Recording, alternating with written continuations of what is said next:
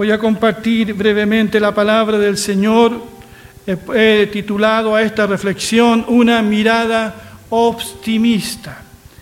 Y está basada en el libro de Josué, en el capítulo 14, del verso 6 al 14, y que leo y que seguramente ustedes también no, la van a seguir allí en sus pantallas. Dice así la palabra del Señor. Los hijos de Judá fueron a Gilgal para ver a Josué, y Caleb, hijo de Jefune, el kenisita, le dijo, Tú bien sabes lo que el Señor le dijo a Moisés, el varón de Dios, en Cades Barnea, en cuanto a nosotros. Cuando Moisés, el siervo del Señor, me envió a reconocer la tierra, yo tenía 40 años y a mi regreso le di las noticias según mi sentir. También sabes que los hermanos que me acompañaron desanimaron al pueblo, pero yo me mantuve fiel al Señor mi Dios. Ese día Moisés hizo este juramento, la tierra donde has puesto el pie será tuya, será la herencia perpetua de tus hijos, por cuanto seguiste con fidelidad al Señor mi Dios. El Señor me ha dado cuarenta y cinco años más de vida, tal y como Él se lo dijo a Moisés cuando Israel andaba por el desierto. Así que ahora tengo 85 años, pero aún me siento tan fuerte como el día en que Moisés me envió a reconocer la tierra. Tengo fuerzas para pelear y para salir y entrar. Por lo tanto, te pido que me des este monte del cual habló el Señor aquel día. Tú eres testigo. Aquí viven los anaquitas y tienen grandes ciudades fortificadas, pero con la ayuda del Señor puedo vencerlos y echarlos de estas tierras. Entonces Josué bendijo a Caleb, hijo de Jefune, el kenisita, y como herencia le dio Hebrón. Hasta el día de hoy es su herencia porque siguió fielmente al Señor Dios de Israel. Hasta aquí la lectura de la palabra del Señor. Estimados hermanos y amigos, hoy más que nunca hacen faltas hombres y mujeres que tengan las características de Caleb. Hombres que tengan una, una fe contagiosa. Hombres que sean optimistas. Hombres y mujeres que no rehuyan los desafíos que se les presenten, por muy difíciles que sean. Hombres y mujeres que no quieran todo en bandeja, sino solamente la oportunidad para poner a prueba su fe en Dios. Como me dijo alguien unos días atrás, hombres que solamente quieran ponerse la camiseta y entrar a la cancha a jugar el partido hombres y mujeres que no quieran ser espectadores de lo que está pasando en la iglesia, en el mundo. De esos que se toman largas vacaciones espirituales o se esconden en excusas vanas. Hombres que acepten que las cosas posiblemente no están bien, que hay desesperanza en la gente, pero que están dispuestos a servir y hacer de este mundo no del otro, de este mundo un mundo mejor. Bien sabemos, hermanos y amigos, que hay más gente negativa que positiva. La mayoría presenta un panorama sombrío acerca de lo que está pasando y también acerca del futuro. La mayoría de la gente se queja demasiado, a veces sin vivir lo que otros han vivido y que ha sido muy difícil, pero se quejan igual. Por eso el ejemplo de Caleb nos desafía en esta mañana. No sabemos mucho de este hombre llamado Caleb, pero lo que sabemos basta y sobra.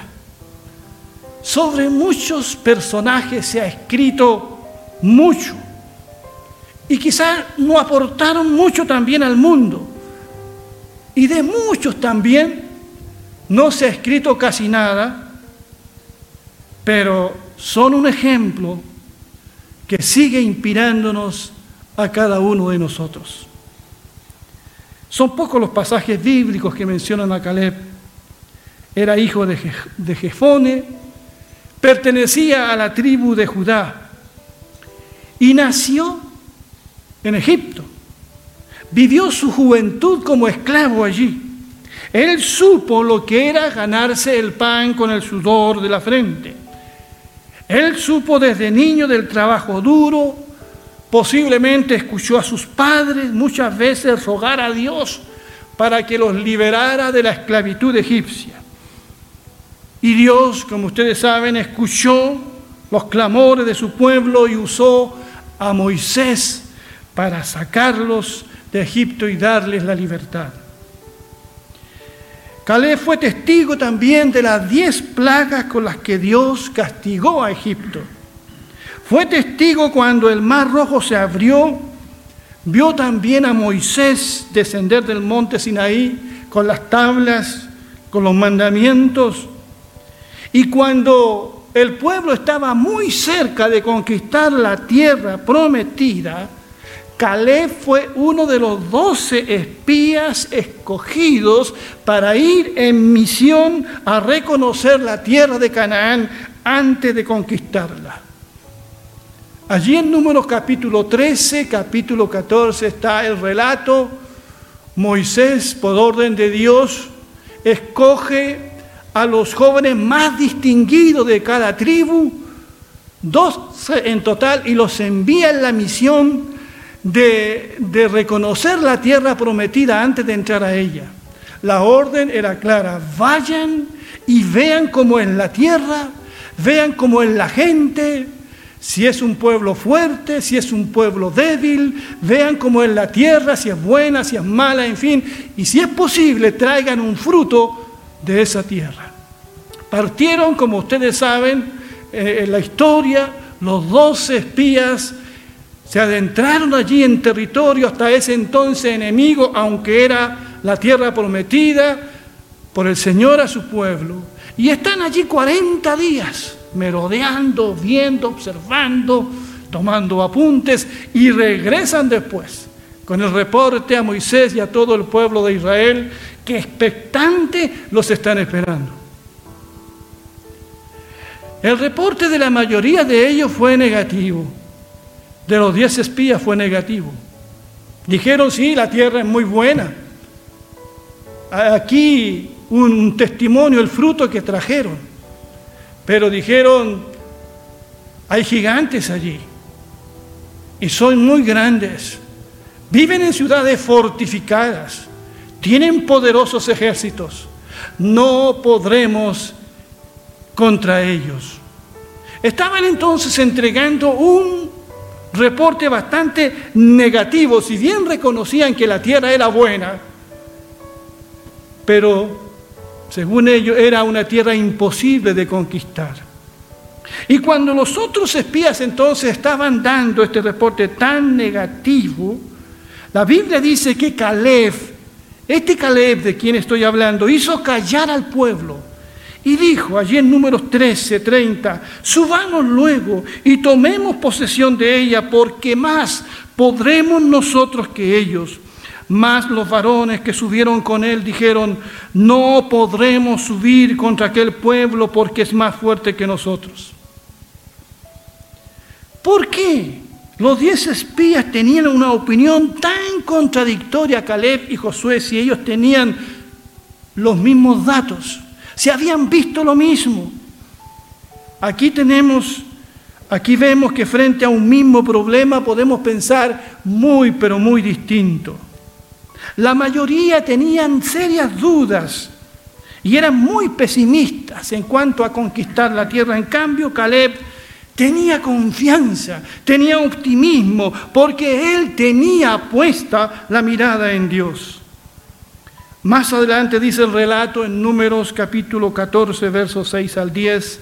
Entonces Josué, hijo de Nun, y Caleb, hijo de Jefone, que estaban entre los que habían ido a explorar la tierra, rompieron sus vestiduras Y hablaron a toda la congregación de los hijos de Israel diciendo, la tierra por donde pasamos para explorarla es buena en gran manera. Si el Señor se agrada de nosotros, nos introducirá en esa tierra, Él nos entregará la tierra que fluye leche y miel. Les dice solo que no se rebelen contra el Señor, ni teman al pueblo de esa tierra, porque el pueblo quería volverse a Egipto. Y estaban lamentando y llorando. Y ellos dicen, no, no, vamos adelante. Y, y dice, porque serán para nosotros pan comido. Su protección se ha apartado de ellos, mientras que con nosotros, dice, está el Señor. Así que les vuelvo a decir, no les teman entonces toda la congregación habló de apedrearlos. A estos que tenían una mirada distinta, a estos que eran optimistas. Porque desde la óptica de Caleb, aquella era una conquista segura, porque sabía que Dios estaba con el pueblo de Israel. El optimismo de Caleb no era porque confiaba en sí mismo, no eran porque en ese entonces Israel era un pueblo muy numeroso. No. El optimismo de Caleb se basaba en su confianza absoluta en el Dios Todopoderoso. Él sabía que Dios, como lo había hecho antes, pelearía por ellos.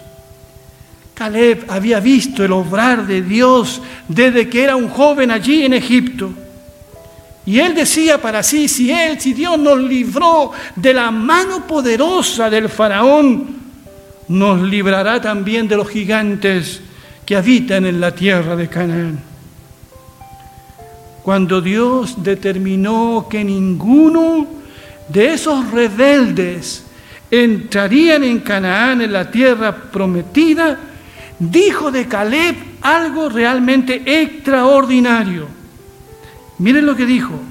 Pero a mi siervo Caleb, por cuanto ha demostrado un espíritu diferente y me ha seguido con integridad, otra versión dice con fidelidad, yo lo introduciré en la tierra a la que él fue y su descendencia tendrá en posesión, dice números 14, 24. Estimados hermanos y amigos, amada iglesia, Pocas veces encontraremos en la Biblia palabras tan elogiosas del Señor con respecto a un creyente. Caleb tenía un espíritu diferente, una actitud distinta de encarar los obstáculos. Tenía una fe que lo hacía optimista. Una fe que agradó al Señor. Bien dice Hebreos 11:6 que sin fe es imposible agradar a Dios. Caleb agradó a Dios porque tuvo fe y tuvo esta actitud tan distinta. Amados hermanos y amigos, tenemos nosotros este mismo espíritu, un espíritu diferente a la mayoría de la gente en nuestro tiempo.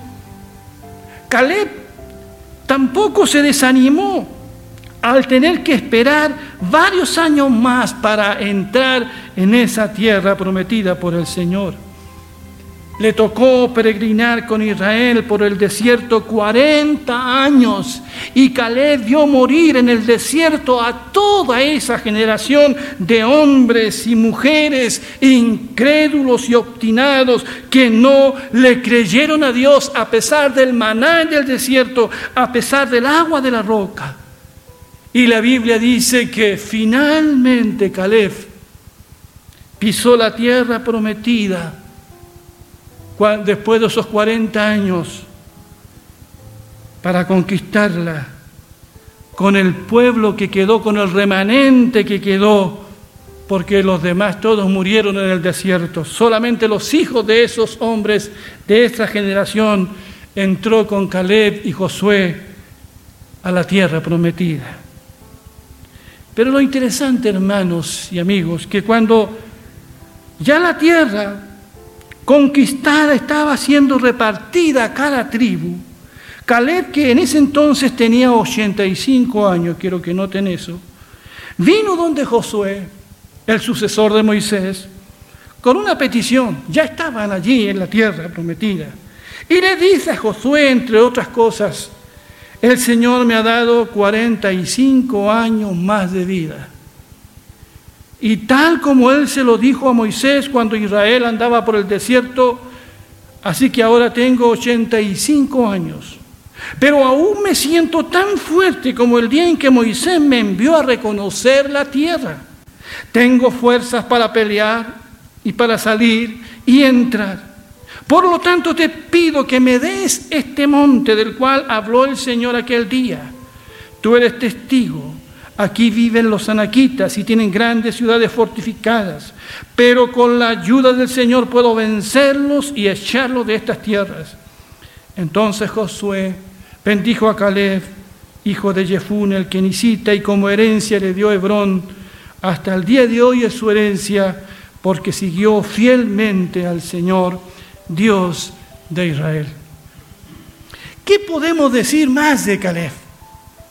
Ya no era el joven que fue enviado a reconocer la tierra prometida, pero ni los 40 años de andar dando vueltas por el desierto que vinieron después lograron matar su espíritu, su ánimo, ni su optimismo.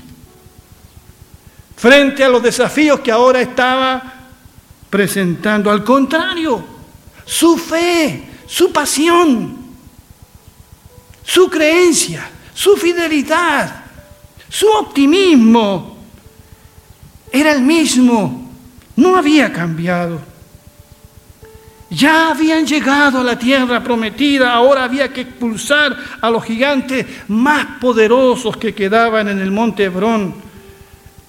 Dice la escritura que habitaban en ciudades fortificadas y amuralladas, y Caleb pidió ese monte, lo más difícil, pero dijo que con la ayuda del Señor los podría vencer con su gente aun cuando ya era un hombre anciano.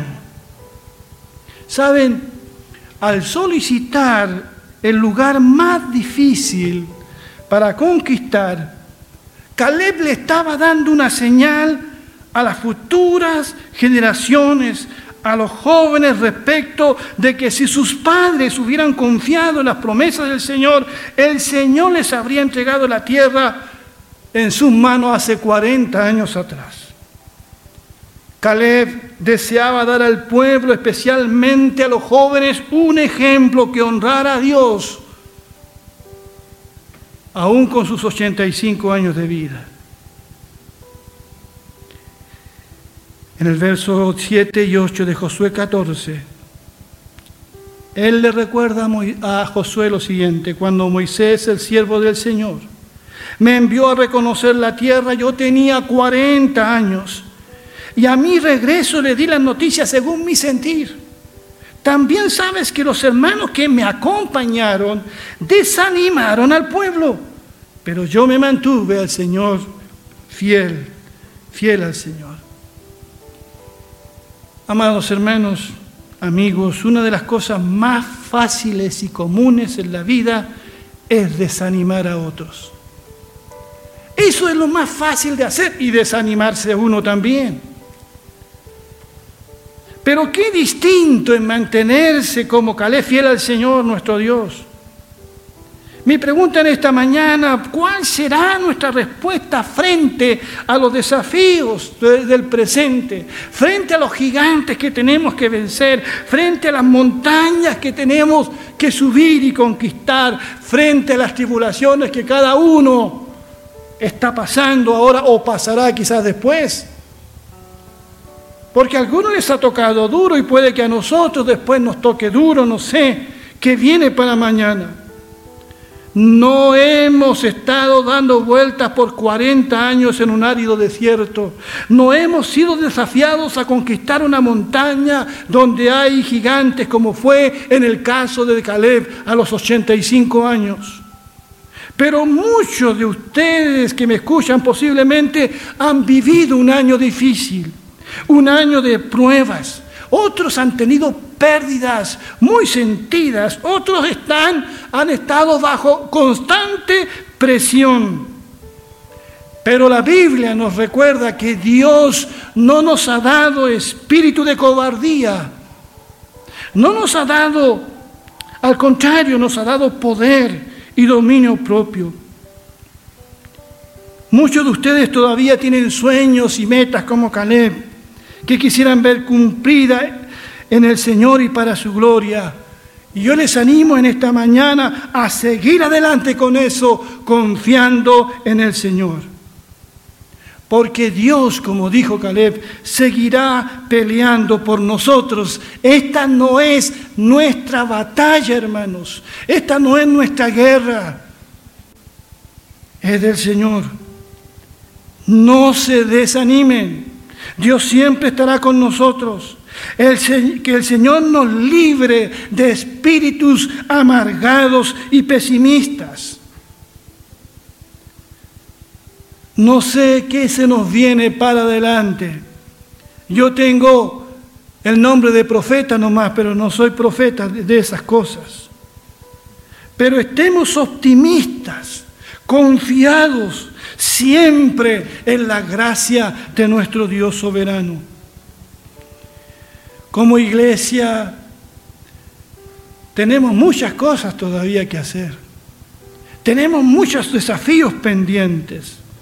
Debemos seguir soñando con alcanzar a más personas para Cristo, aún en este tiempo que hemos vivido.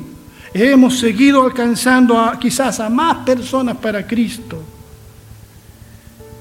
que haya más siervos y siervas dispuestos a servir. Soñamos con seguir cumpliendo el propósito que Dios tiene para su iglesia. Con una iglesia que vaya a la conquista de más personas para el reino de Dios. Pero también estamos soñando un grupo de personas, y espero que sea el sueño de todos, con un espacio físico más grande, porque cuando llegue el momento de reunirnos aquí, seremos muchos más. ¿Que habrán obstáculos? Claro que sí. Aquello que se consigue fácil, fácil se va. Aquello que cuesta más es lo que perdura. A los jóvenes que me están escuchando, a los jóvenes que están aquí, imitemos a Caleb. Podemos ser jóvenes, pero con un espíritu viejo. Y o podemos ser ancianos como Caleb, pero con un espíritu joven. La palabra del Señor dice que si nuestro cuerpo envejece, no obstante el interior se renueva de día en día. ¿Tienes sueños? Adelante entonces. Que será difícil, será difícil. Miremos siempre al Señor, porque del Señor vendrá nuestra ayuda y nuestra fortaleza. Que Dios bendiga su palabra.